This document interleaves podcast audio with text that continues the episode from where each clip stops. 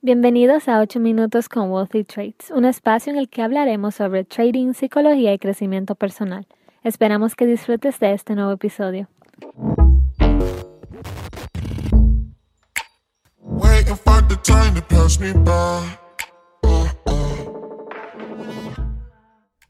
Hey, ¿qué tal? Mi nombre es Sebastián Rodríguez y el episodio de hoy se titula Es fácil empezar y difícil mantenerse. ¡Wow! Y realmente me, me impacta este título porque me identifica al 100% y es que el 90% de las personas que empiezan un proyecto o empiezan cualquier cosa nueva lo terminan abandonando y no tiene que ver nada con la motivación no tiene que ver nada con la pasión, sino porque es algo normal de que nosotros como seres humanos cuando se enfrenta a la primera dificultad, terminamos abandonando. El 90% es una cifra muy alta, muy alta. Imagínense que de un millón de personas, 900 mil personas abandonen. Demasiado alto. ¿Y por qué es que sucede esto? Número uno, porque las personas quieren resultados rápidos. Así era yo también. Una vez yo empecé trading de Forex, lo primero que yo tenía en mi mente es, yo quiero ser millonario, yo quiero tener cosas de lujo. Ese enfoque fue cambiando en el proceso, pero ese era mi primer pensamiento, resultados rápidos. Y la persona que empieza algo y quiere tener resultados rápidos y se da cuenta de que esos resultados no lo va a obtener a la velocidad que los quiere, de una vez va a pensar en abandonar y decir, ok, esto no es lo mío a lo mejor lo mío es otra cosa, a lo mejor esto no es para mí. Y no es que eso no es para ti, es que tú te cansaste de intentar y en el primer fracaso abandonaste, lo que nos lleva al número dos, caen ante el primer fracaso. A esto me parece muy curioso y también me hace recordar algunas películas y sobre todo los dibujos animados de El Correcaminos. Cuando yo era pequeño y veía el correcaminos, yo veía como el coyote que siempre intentaba atrapar al correcaminos, intentaba algo. Cuando intentaba algo y eso no le funcionaba, ¿qué hacía el coyote? En vez de volverlo a intentar, que era lo que yo tenía en mi mente, ¿por qué no lo hace de nuevo? A lo mejor funciona la segunda vez. Pero en vez de volverlo a intentar, el coyote hacía algo diferente. Y esa reflexión quiero que te quede porque pasa en muchos de nosotros. Nosotros empezamos algo y no lo continuamos. Una vez vemos el primer fracaso, ya queremos cambiar y hacer algo diferente y decimos la típica frase, esto no es lo mío. A lo mejor esto no es lo mío y por eso estoy fracasando y cambiamos. Entonces no podemos ser como el coyote y al primer fracaso abandonar todo lo que habíamos logrado hasta ese punto e irnos a otra cosa, sino volver a intentar lo que nosotros estábamos intentando, que a lo mejor en ese momento no funcionó, pero puede ser que la segunda o la tercera o la cuarta o la décima vez funcione. Ok, entonces la número tres es que nos comparamos. Generalmente nos queremos comparar con las demás personas, vemos resultados en otras personas y pensamos que el tiempo de esa persona tiene que ser igual al tiempo de nosotros y no es así.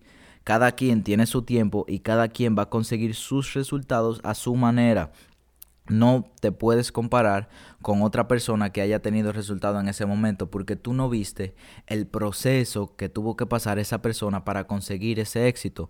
Tú no viste la persona en la que se tuvo que convertir para lograr lo que ha logrado el día de hoy. A lo mejor tú ves los resultados, pero no estás viendo lo que pasó esa persona en el entrenamiento.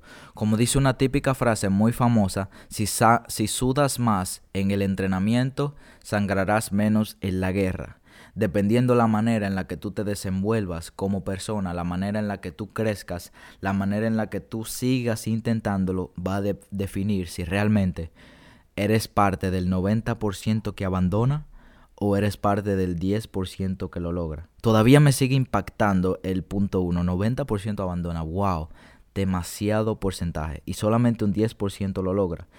Y eso lo puedes decidir tú en el primer fracaso te caes, aprendes o lo utilizas para crecer y para mejorar y hacer un mejor plan con el objetivo de obtener mejores resultados. Pero todo lo vas a definir tú y la manera en la que te sincronices con respecto a tus acciones.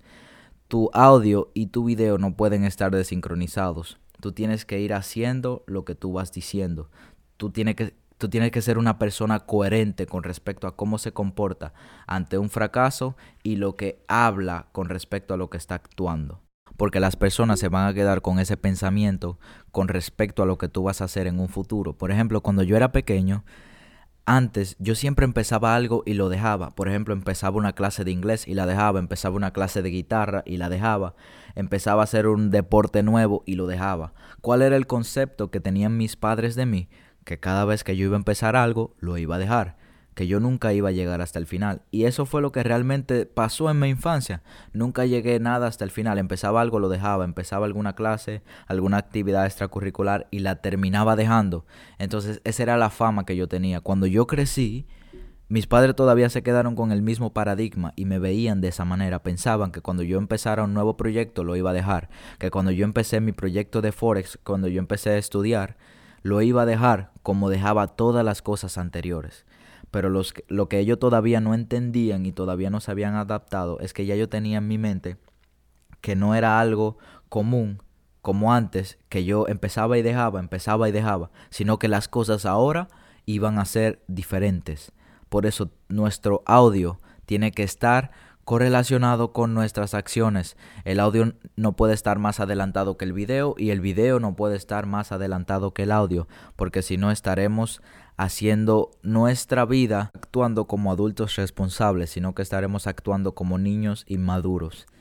Nuestro audio, nuestro video correlacionados y hacer la vida que nosotros queremos lograr, pero sobre todo entender y siempre tener en la cabeza, el inicio va a ser fácil y muy emocionante pero lo difícil siempre va a ser llegar hasta el final y mantenerse constante. Si te quedaste hasta el final, te quiero regalar tres cosas para que te mantengas constante y no abandones en medio del camino.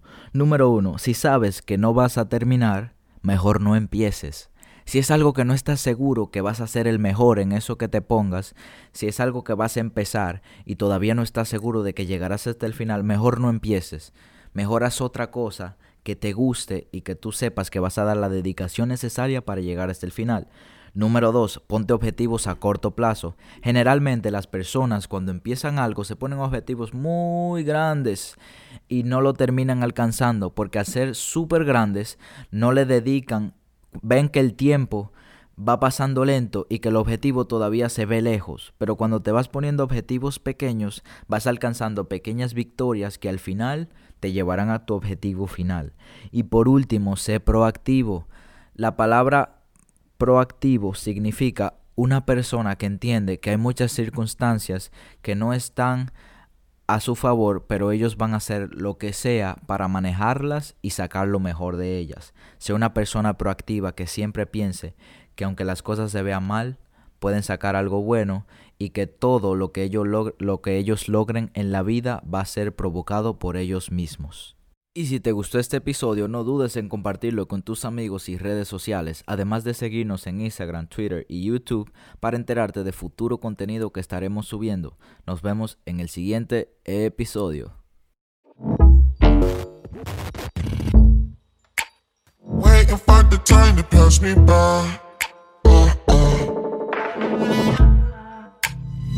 changing in my sentiment, uh, uh.